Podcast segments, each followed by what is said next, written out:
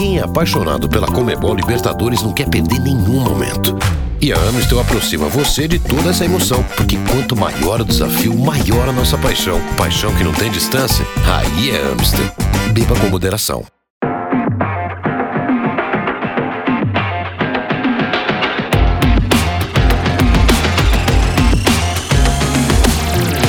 Olá, muito bom dia, boa tarde, boa noite para você que em algum momento está ouvindo mais uma edição do podcast Show da Libertadores. Semanalmente estamos aqui comentando as rodadas da fase de grupos da competição. Eu sou Bianca Molina e hoje ao meu lado dois estreantes. Começo por ele, meu parceiro de produções exclusivas e oficiais da Comebol Libertadores, Vitor Canedo. Que bom te ter aqui hoje, seja bem-vindo. Fala Bianca, você que nos ouve aí de casa, tudo bem? É, posso entregar já o convidado ou dar uma seguradinha aqui?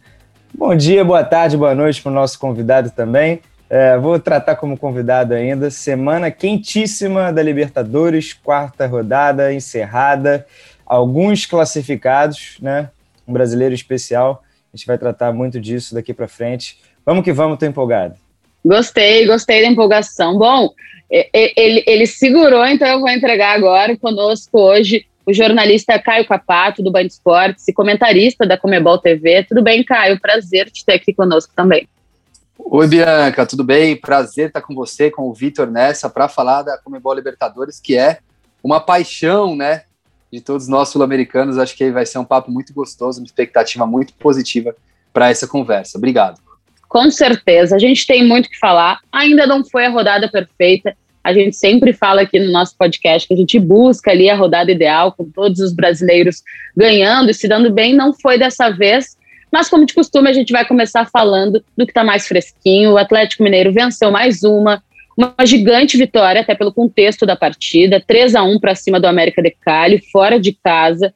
Hulk mais uma vez balançou as redes, é o terceiro jogo seguido fazendo gol na competição, é o vice-artilheiro com cinco gols marcados mas é importante a gente destacar aqui que nem só de Hulk vive o Atlético. Tem outros jogadores ajudando o Galo nessa trajetória. Eu cito pelo menos três deles: o Savarino, o Nath Fernandes, o Guga. Caio Cuca não conseguiu ainda, ou não quis, repetir a formação. Em quatro jogos nessa fase de grupos, foram quatro escalações iniciais com alguma mudança, mas o treinador parece estar de fato achando pelo menos uma ideia de jogo, né? É isso, Bianca. O Cuca não conseguiu repetir a escalação, mas exceto por alguma alteração ou outra, ele vai encontrando uma estrutura importante para o Atlético Mineiro nessa sequência de Libertadores. A linha de quatro defensores, né, com os dois jogadores de lado, o Guga e o Arana, ajudando muito na construção. Também o Nacho Fernandes como peça fundamental no meio de campo. E citar, uh, como, como foi bem falado, o Savarino, um jogador muito importante nessa linha ofensiva, junto com o Kenny e agora o Hulk, né, que substitui o Vargas brilhantemente na função de centroavante, porque o Savarino é o líder de assistências não só do Atlético Mineiro, mas de toda a fase de grupos da Comembol Libertadores. Então é um jogador muito, muito importante nesse escape pelo lado direito, também na construção de jogadas e que vai dando um desafogo para que o Cuca consiga aplicar e ajudar, ajustar essa equipe ainda na fase de grupos da Comembol Libertadores. Perfeito. E o Galo é um dos brasileiros já classificado às oitavas de final. Eu lembro quando a gente comentou aqui no podcast Show da Libertadores sobre o tropeço do Galo na primeira rodada contra o Laguaira, o empate, mas depois, de fato, o Cuca conseguiu reestruturar. Muito claro, a gente já falou, toda semana a gente tem falado da importância do Hulk e da importância de ter um jogador que é uma das grandes estrelas dessa edição da Comebol Libertadores fazendo a diferença. O Galo, no grupo H, é o primeiro colocado, tem 10 pontos conquistados, seguido pelo Cerro, com 7 pontos. Em terceiro, tal Deportivo Laguaira, que tem 3. E o último, o Lanterninha, com apenas um ponto conquistado, é o América de Cali. O Galo, então, já vai mais tranquilo para as últimas rodadas, pode brigar ainda uh, para ter a melhor campanha, e é uma, a gente vai ver essa briga bem interessante. Vamos falar mais do Palmeiras, que foi o primeiro time de todos a conseguir a classificação às oitavas de final da Comebol Libertadores. Vai ser uma briga interessante, porque a gente sabe que faz toda a diferença terminar essa fase inicial com a melhor campanha geral, né? Então o Galo é um desses postulantes. Outro time que venceu, mas esse acho que sem convencer tanto, foi o Fluminense, conseguiu uma vitória importante. O Flu, eu vou até ser um pouco repetitiva, a gente tem falado aqui, uh, o Fluminense não tem conseguido grandes atuações, apesar de estar conseguindo resultados que podem fazer toda a diferença em termos de classificação às oitavas de final. Dessa vez em casa, bateu o Santa Fé por 2 a 1 mas talvez tenha sido uma das piores atuações do time nessa fase de grupos, Canedo. Foi sim, Bianca, principalmente no primeiro tempo, em que o Santa Fé criou ali quatro, cinco grandes oportunidades até a primeira finalização de perigo do Fluminense, por assim dizer. Mas eu acho que, dadas as circunstâncias, né, e é sempre importante o contexto, o Fluminense está oito anos fora da Libertadores, estava, né, e e quando sai o sorteio, sai um grupo com o River, com o Júnior e o Santa Fé, muita gente talvez tenha se precipitado ao sentenciar o Fluminense ou uma vaga na Sul-Americana, né, pelo terceiro lugar, ou uma, uma possível eliminação. E terminada a quarta rodada, o Fluminense é o líder com oito pontos, então é, é claro que é, não vai ter sorte sempre, né, não vai conseguir ganhar os seus jogos é, sempre, mas para o momento, né, eu acho que o mais importante era isso e ele conseguiu, fez um recuperou-se ali do primeiro tempo ruim. É, o Roger Machado fez algumas mexidas interessantes e o Fluminense conseguiu virar o jogo, né? Tomou o, o 1 a 0 ainda já no início do segundo tempo e aí virou com o Fred, jogada do Kaique. Fred recebeu, já girou e tocou de primeira. É, e uma virada com os jogadores que saíram do banco de reservas, o Casares lançando ali da linha do meio de campo, e o Caio Paulista é, avançou sozinho ali e fez o gol da virada, uma vitória importantíssima para o Fluminense, que, repito, dadas as circunstâncias, para colocar o Fluminense ali com dois pontinhos à frente do River e cinco do Júnior, ou seja, tá a um empate de garantir essa vaga, talvez até com uma rodada de antecipação, é, ninguém esperava isso no momento do sorteio, então é bom ser destacado.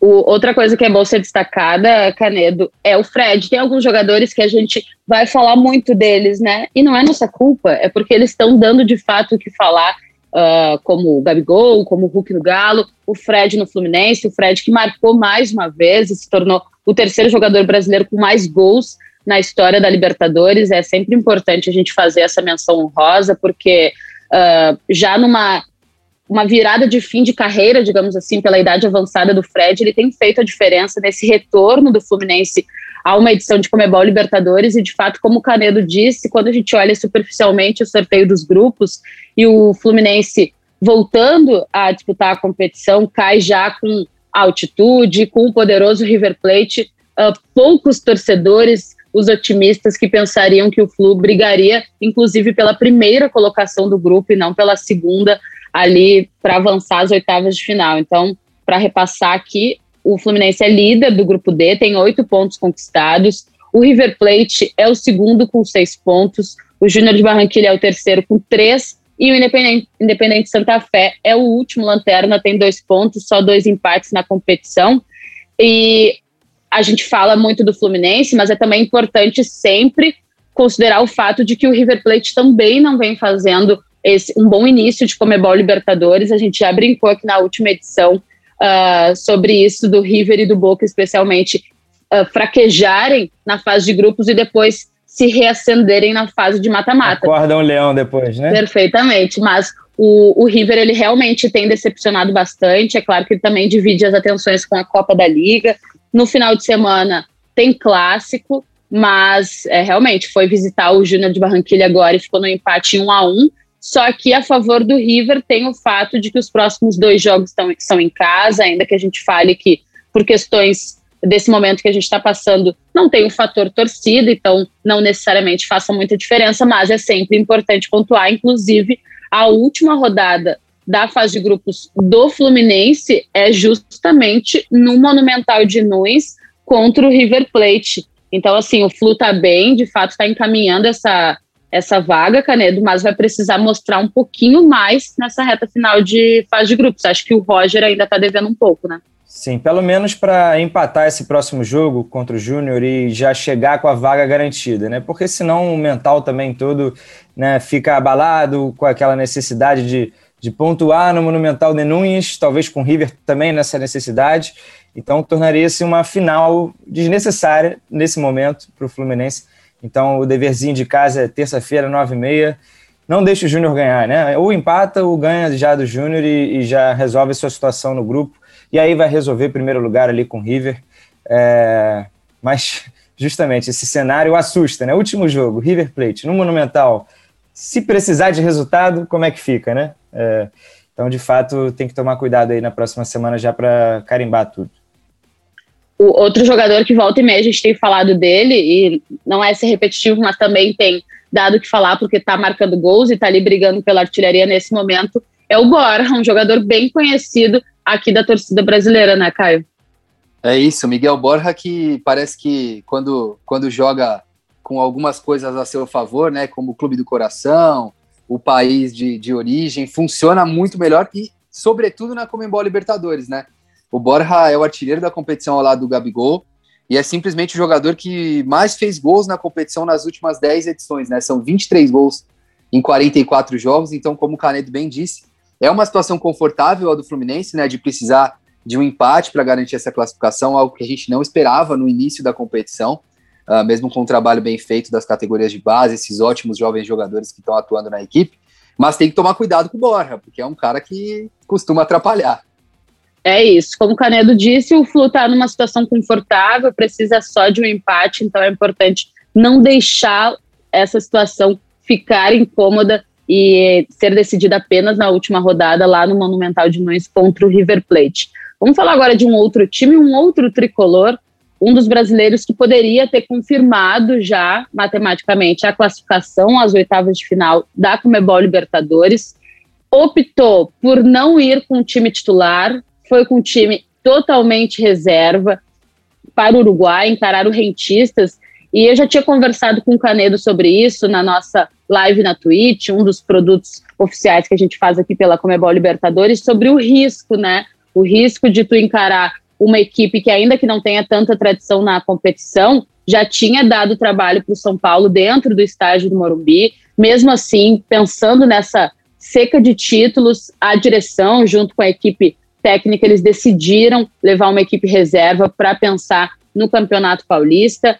Uh, acabou atuando bem, poderia inclusive ter saído com a vitória. O Rodrigo Nestor foi um dos grandes destaques ali, mas a minha menção, e hoje eu estou repetindo muito essa palavra, mas a minha menção honrosa vai a Orejuela, que finalmente conseguiu estrear. Ele tinha se lesionado logo que tinha chegado ao clube no início da temporada e não foi dessa vez, não conseguiu garantir a classificação já, mas também tem uma situação confortável. Disputa ainda, ainda seis pontos e precisa de dois para se garantir as oitavas de final da Comebol Libertadores, mas é sempre bom lembrar. Na próxima semana recebe ninguém mais, ninguém menos que o Racing no estádio do Morumbi, Caio.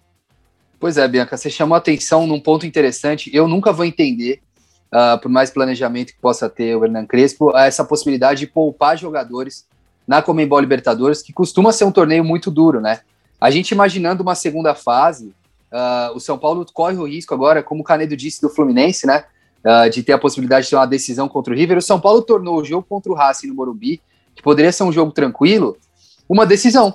Porque se o São Paulo eventualmente tropeça no Racing, pode passar em segundo no grupo, isso pode ser determinante para a fase final. Quer dizer, o São Paulo pode acabar enfrentando um adversário muito mais forte, né, se classificando em segundo lugar do grupo. Uh, por mais que a situação seja confortável para a classificação, vencer os dois primeiros jogos contra Cristal e Rentistas, né, precisa de um empate para se classificar, mas eu acho que é uma estratégia muito arriscada do Crespo, não consigo entender, uh, por mais que tenha necessidade de vencer o Campeonato Paulista, não aprovei muito essa decisão não, Bianca. É, e o Crespo, depois, da, depois do jogo, concedeu aquela coletiva de imprensa que é tradicional, e ele estava até um pouco irritado quando mencionaram a possibilidade de ter sido uma instrução da direção do São Paulo. Ele falou que não, que os jogadores que foram a campo fizeram por merecer aquele espaço, aquela oportunidade, mas a gente sabe que tudo isso, essa pressão por títulos, acaba influenciando. O São Paulo deve ter o retorno dos titulares contra o Racing. Eu não acredito que, mesmo em meio às fases decisivas do Campeonato Paulista, mesmo que avance, uh, ele opte mais uma vez pelo time, pelo time reserva. Aqui tem o mi... jogo sexta-feira, desculpa, das quartas, e se passar, tem jogo domingo. E o jogo com o Racing é na terça. Né? E que loucura é essa, né?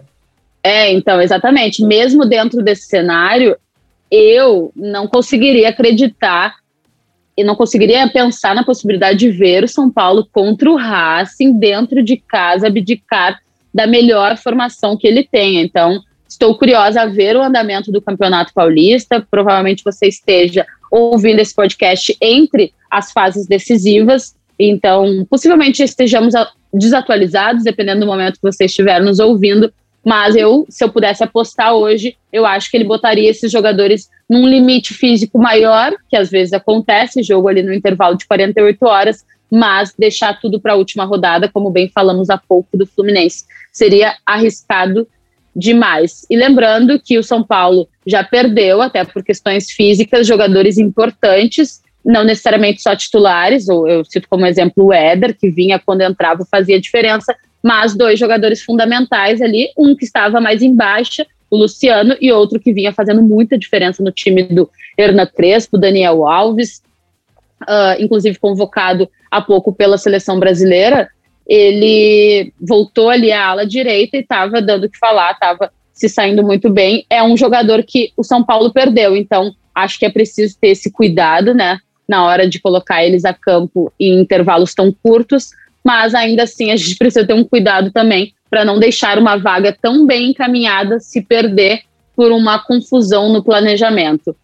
Uh, agora vamos falar do Flamengo, porque o Flamengo, bom, o Flamengo também tem uma situação extremamente confortável, boa na, dentro dessa fase de grupos da Comebol Libertadores. Acho que é indiscutível que tem um dos melhores elencos, tem um poderio ofensivo muito bom, mas tem decepcionado no quesito defensivo, né, Canedo? O Flamengo levou gols em todos os jogos dessa fase de grupos da Comebol Libertadores. É dos brasileiros o que tem a pior defesa e agora se prepara para encarar a LDU, que a gente brinca que é sempre uma pedra no sapato do Flamengo, ainda que o jogo seja no estádio do Maracanã.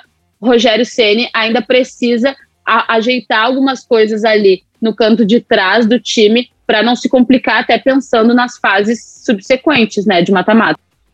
Exato. É, o, o, rendimento do Flamengo, né, ele, ele vem sendo um pouco inconstante, né, ao passo que o time tem aquele arsenal lá na frente, né, você pode ter um Pedro entrando aos 20 do segundo tempo, né, e um, jogador com o calibre dele, isso é algo espetacular. Você tem uma defesa aí remendada por conta de desfalques, o Rodrigo Caio não vem jogando, e o Flamengo vem passando por alguns apuros, né, fazendo testes. No último jogo contra o Lacalheira, empatou por 2 a 2 é, e aí, né, uma situação bem desconfortável, uma grande falha né, do Bruno Viana ali no primeiro gol e de sistema geral ali como um todo. É, e vem vacilando aí com alguma consistência, alguma regularidade, né, é, o sistema defensivo do Flamengo. É, mas de qualquer forma conseguiu recuperar. Não está com 100% de aproveitamento, né? Perdeu seus 100% de aproveitamento com esse empate, mas vai se classificar e vai ter tempo, né? Que eu acho que é o que o Rogério Ceni precisa. É, desde que ele começou a fazer os testes dele com o William Arão na zaga, é, ele vem nessa sequência aí praticamente direta, né? E teve um breve período de férias ali depois do título do Campeonato Brasileiro. Mas considerando que a Copa América, né, está é, chegando aí, batendo na porta, né? E o Flamengo vai se classificar, né? Vai fazer dois jogos em casa agora, eu acredito que vai se classificar. Ele vai ter esse tempo todo aí até as oitavas de final, até julho, para arrumar essa defesa que eu tenho certeza que tira o sono do torcedor rubro-negro.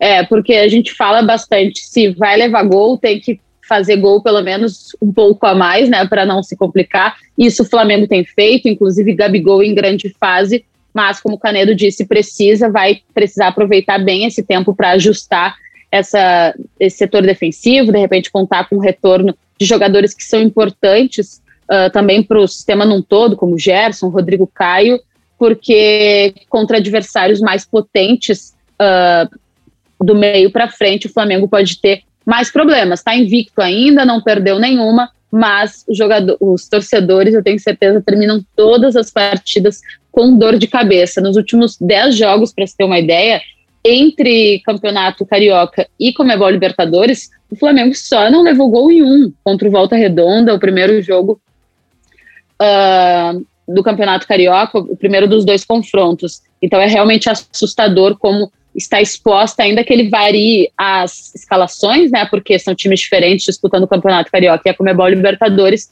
Rogério Ceni precisa entender o que está acontecendo, porque o time leva tanto gol, mas pelo menos fase, a gente falou do Gabigol, o Gabigol, uma fase excepcional e caminha a passos largos para se tornar um dos maiores jogadores do Flamengo, não só na competição, né? Pois é, um dos grandes jogadores da história do Flamengo, né? Chegou a um número marcante, né? Se tornou o maior artilheiro do Flamengo na Comembol Libertadores, superou ninguém menos, ninguém mais, ninguém menos que o Zico, só isso. Só o Zico e então assim, não tenho o que falar dessa, dessa parte ofensiva do Flamengo, a gente sabe que o talento individual por lá brota, né? O Gabigol, uh, o Arrascaeta também acho que é um cara importante da gente falar nessa construção de jogadas, né? Líder do time em assistência, segundo cara que mais finaliza na Comembol Libertadores, empatado com o Gabigol em participações em, em, gols, né? Então a gente fala muito do, do Gabriel Barbosa, mas o, o, o, Arrascaeta é muito importante nessa construção de jogadas, né? E acho que é, esse, esses problemas defensivos, além de um grupo muito intenso, um grupo que com equipes que trabalham muito bem a bola, né? O La Calera é assim desde quando conquistou o Campeonato Chileno.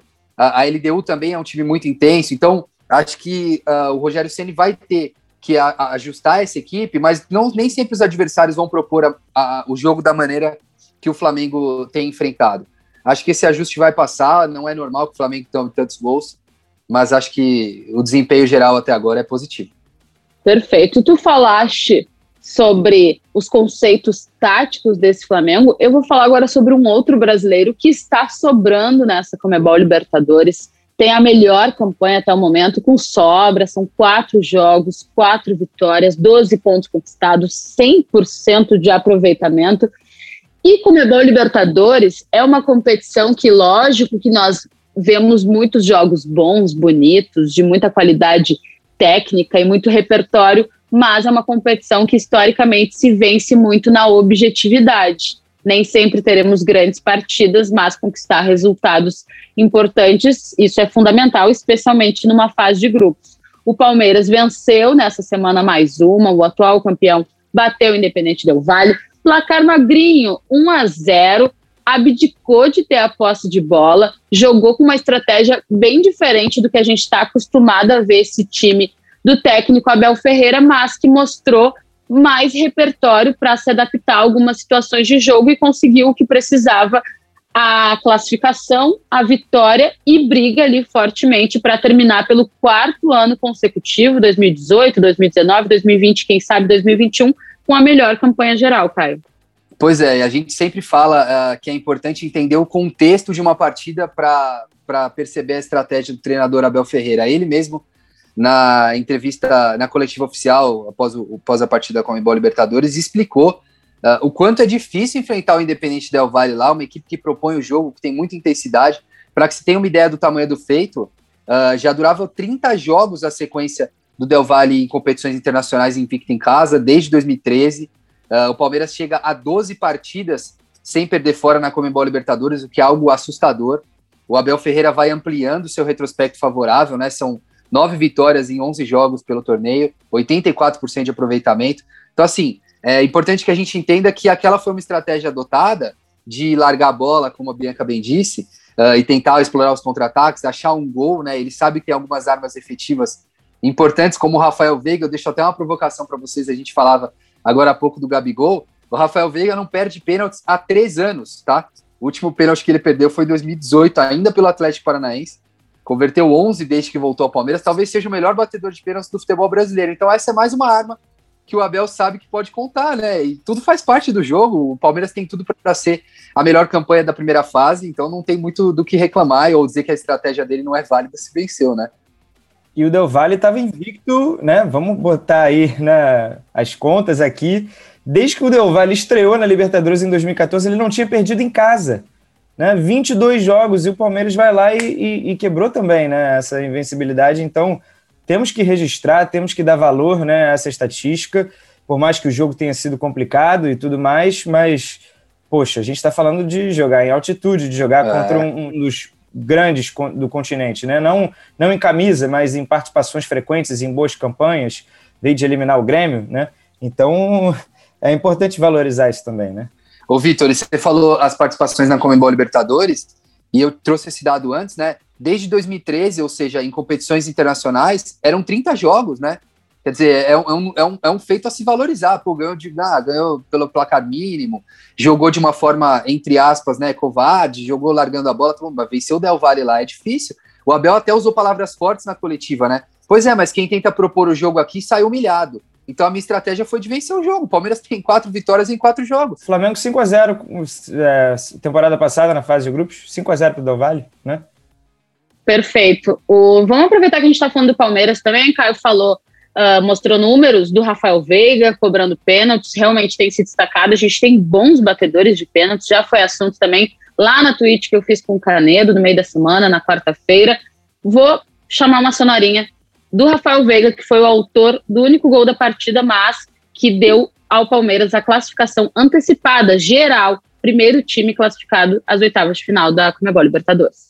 É, mas ainda tranquilidade né, na hora de bater. Acho que eu venho treinando, é, então é, tenho conseguido aí um bom aproveitamento nos pênaltis, fico feliz. Né, então todo mundo está de parabéns mais uma vez. Tá aí o Rafael Veiga, que fez toda a diferença, como o Caio falou, foi uma estratégia bem diferente do Palmeiras, mas estratégias também ajudam a vencer jogos e, nesse caso, a brigar por melhores campanhas e confirmar a classificação antecipada. A gente falava há pouco do Flamengo, o Flamengo poderia, mesmo sem uh, com o empate que teve nessa semana, ter se classificado, mas o Vélez venceu a LDU e evitou essa classificação antecipada ali no grupo G, mas é outro time que também está com o caminho, está com a trajetória bem encaminhada e deve confirmar a classificação nessa quinta rodada da fase de grupos da Comebol Libertadores. E um outro time que apareceu brigando bem por essa classificação, e estive lá na Vila Belmiro, acompanhei grandíssima vitória do Santos sobre o Boca Juniors.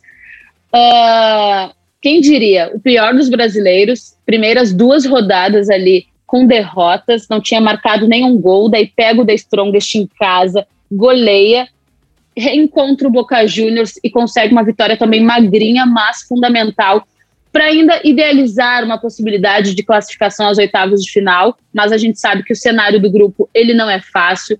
Para sorte do Santos e para dar uma emboladinha ali maior, o Barcelona de Guayaquil, que tinha 100% de aproveitamento ainda, era um dos, dos times que poderia já uh, garantir a classificação às oitavas de final, acabou perdendo para o The Strongest. Então, agora o Santos encara Claro, a, a, a altitude lá em La Paz, um jogo difícil contra o The Strongest, ainda não sabe se vai ter jogadores importantes como Alisson, como Marinho, mas foi um início de caminhada do Fernando Diniz bem positivo, né, Caio? Parece que ele recuperou o moral do time depois de, dessa temporada que tava, já tinha começado bem dolorosa. Pois é, Bianca, a situação muito complicada do Santos no grupo, né? Você estava com muita propriedade que é talvez o brasileiro que tenha o caminho mais, mais difícil né, nessa sequência. Por mais que tenha conseguido uma vitória muito legal contra o Boca Juniors, uma vitória que é essencial. É, o triunfo do The Strongest contra o Barcelona de Guayaquil, até então líder do grupo, né? Ainda é o líder do grupo, mostra o quanto vai ser difícil a tarefa do Santos justamente na quinta rodada, uh, de ter que enfrentar essa altitude de 3.640 metros e ainda é a equipe do The Strongest uh, para conseguir uma vaga, né? Então, três equipes brigando aí por, por uma vaga, né? A gente sabe que a situação do The Strongest é um pouco mais complicada, mas o Santos uh, joga as duas partidas restantes fora de casa. Isso eu acho que é um, é um peso complicado. Além da altitude, pega o Barcelona de Guayaquil, que já tem três pontos a mais do que o Santos no momento, na rodada decisiva, e o Boca Juniors, para piorar, joga as duas em casa. Então a situação do Santos para a classificação é bem complicada. O Santos está penando pelas duas rodadas iniciais, né? Como você bem disse. E é uma situação bem difícil a do Peixe. É bem difícil, mas não é impossível. E esse Santos já não é a primeira temporada que mostra que a gente não pode duvidar quando se trata de Comebol Libertadores e de se reinventar. O time tem mostrado que pode fazer isso acontecer. Uh, destaques extremamente positivos: Kaique, Luan Pérez, Felipe Jonathan. O sistema defensivo foi muito bem nessa partida contra o Boca Juniors. E eu vou chamar mais uma sonorinha, porque o goleiro João Paulo explicou pra gente uma coisa bem curiosa. O Diniz teve poucas horas de treino ali sob comando da equipe antes da partida. Uh, só para pontuar, o Diniz foi expulso na próxima partida, não estará à beira de campo contra o The Strongest, mas está trabalhando com a equipe agora uma semana inteira para treinar. E o João Paulo trouxe uma curiosidade bem interessante. a jogada ali que saiu o gol do Felipe Jonathan, ela foi ensaiada pelo novo treinador um dia antes do jogo. Vamos conferir. O professor Diniz ontem, em um treinamento apenas, já passou muito do que, do que ele quer fazer com a gente. Tanto que na jogada do gol ali a gente acabou treinando isso ontem, né? Foi uma jogada que a gente trabalhou. O Diniz deu uma força a mais para que a gente chegasse e fosse mais fortes ainda do que já vínhamos sendo.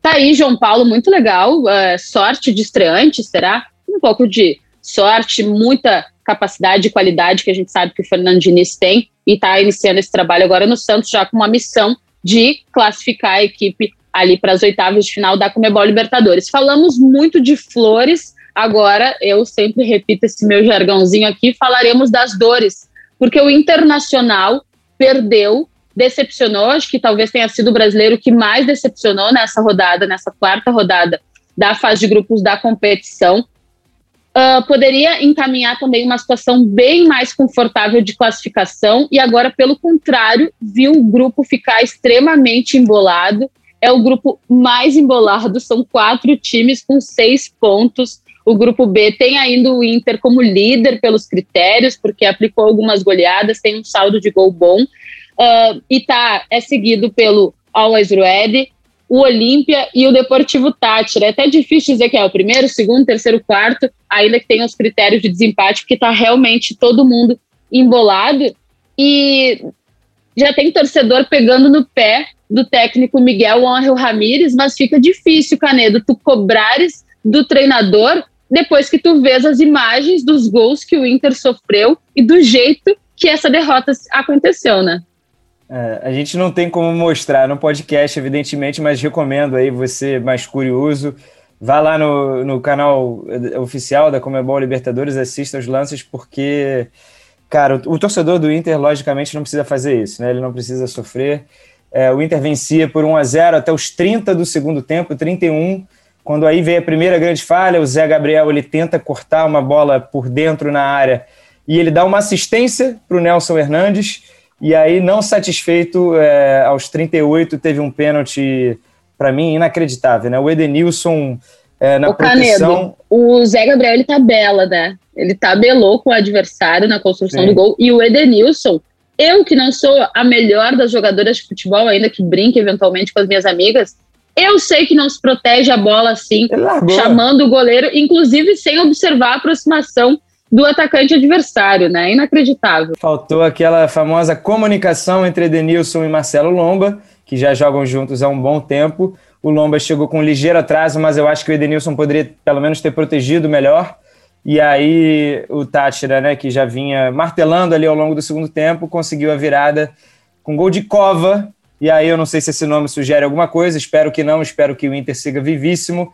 Vai visitar o Olímpia é, e depois joga em casa com o Always Red, mas leva, tudo leva a crer né, que vai ser é, um confronto, né, um grupo decidido no saldo de gols e que bom que o Inter já teve a sua gordurinha. Não pode vacilar mais, por favor, né?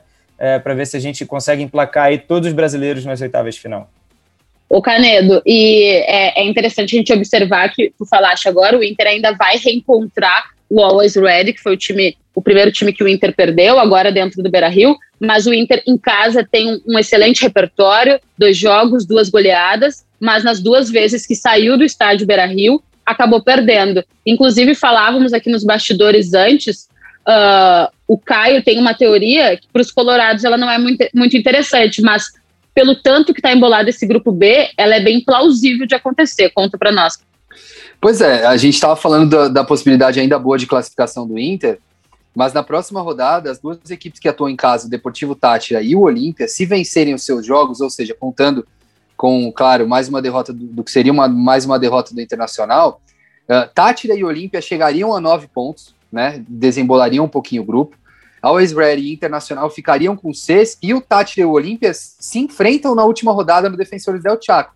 Ou seja, as equipes precisariam se vencer os dois próximos jogos, o próximo jogo em casa um empatezinho de comadres classifica os dois. Então, assim, para o Inter é uma situação complicada. O Inter não pode nem pensar em perder esse jogo para o Olímpia, né? Porque eu repito, todos, todas as equipes do grupo têm seis pontos. Olímpia e Deportivo Tátira jogam as próximas partidas em casa. Se vencerem, vão a nove e jogam entre si na última rodada. Então, o empate classificaria ambos. É complicado essa matemática. Olha essa quinta rodada, Jesus do céu! Vamos aproveitar e passar aqui todos os jogos de horário para vocês colocarem na agenda, porque tem muita coisa boa. Tá acabando a fase de grupos da Comebol Libertadores, são sete brasileiros que brigam por vagas às oitavas de final. Eu espero mesmo que tenhamos os sete, mas vai ser, bem interessante. Tem algumas situações mais, mais legais de acompanhar pela emoção que vão causar. Caso do Inter, caso do Santos, caso do próprio Fluminense e do São Paulo, que ainda que tem uma situação mais confortável também, matematicamente, pode acontecer uma reversão, e a gente sabe que a matemática, às vezes, no futebol, ela costuma aprontar algumas surpresas. Bom, na terça-feira, abrindo a quinta rodada da fase de grupos da Comebol Libertadores, tem The Strongest Santos, 7h15 da noite. No Fox Sports, Bianca. Mesmo dia e horário de Palmeiras e Defensa e Justiça. E se você vê na Comebol TV, eu estou adorando aqui esse meu momento de né, anunciante. Comebol TV para Palmeiras e Defesa e Justiça. Terça-feira, às nove e meia da noite, tem São Paulo e Racing. Também na Comebol TV e no SBT para parte do Brasil. Jogaço, né? E a gente falou e vai ser provavelmente muito importante para definir o primeiro lugar. Com certeza. Situação bem parecida e mesmo dia e mesma hora de Fluminense Júnior de Barranquilha. SBT também para parte do Brasil e Fox Sports para o Brasil inteiro. É, jogaço, o Fluminense pode garantir a sua classificação com empate.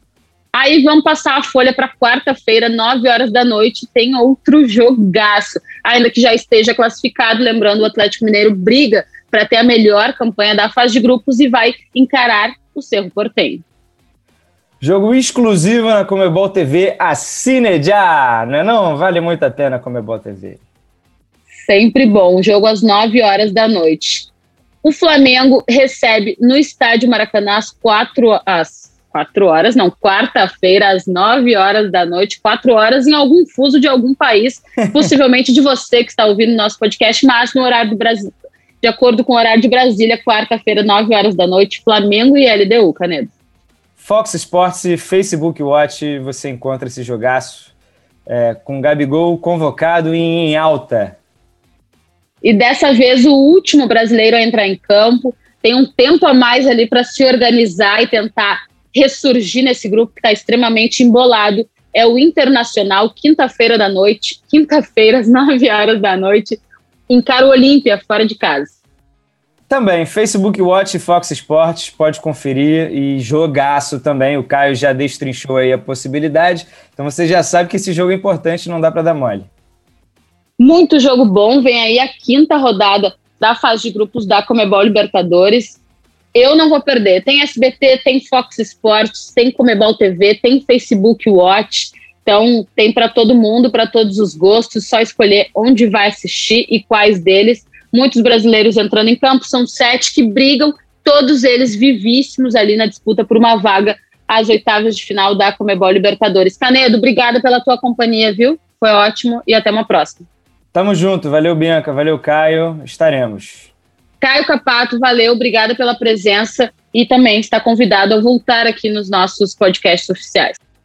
Ah, voltarei, voltarei com muito prazer, foi muito legal participar uh, desta edição com vocês. Abraço ao Vitor, abraço a Bianca. Lembrando que esse podcast Show da Libertadores, ele ocorre todo final de rodada, todo fim de semana, da, depois de uma Comebol Libertadores, teremos um resumão e um pouco de projeção para a próxima rodada. Assim iremos até o fim dessa edição da Comebol Libertadores. Também estamos na Twitch, com uma programação especial de segunda a sexta-feira, três horas aqui no horário de Brasília. Tem também o Spaces comigo toda segunda-feira, fazendo a projeção da próxima rodada, às 8 horas da noite, lá dentro do Twitter. O que mais temos? Podcasts especiais, já, já temos alguns no ar. Rogério Ceni do Flamengo, Hulk do Atlético Mineiro. Teremos agora uma seleção especial de glória eterna, grandes nomes que fizeram história por times brasileiros dentro da competição. Também vem aí uma coleção bem interessante. Acessem o nosso site, Comebol Libertadores, aqui do Brasil, tem tabelas de classificação, tem análises. Estamos no Twitter, no Facebook, na Twitch, no Instagram. Tem para todos os gostos muitos conteúdos exclusivos e oficiais sobre ela, que é a melhor e a maior competição do continente, a Comebol Libertadores. Obrigada pela companhia. A gente volta numa próxima. Tchau, tchau.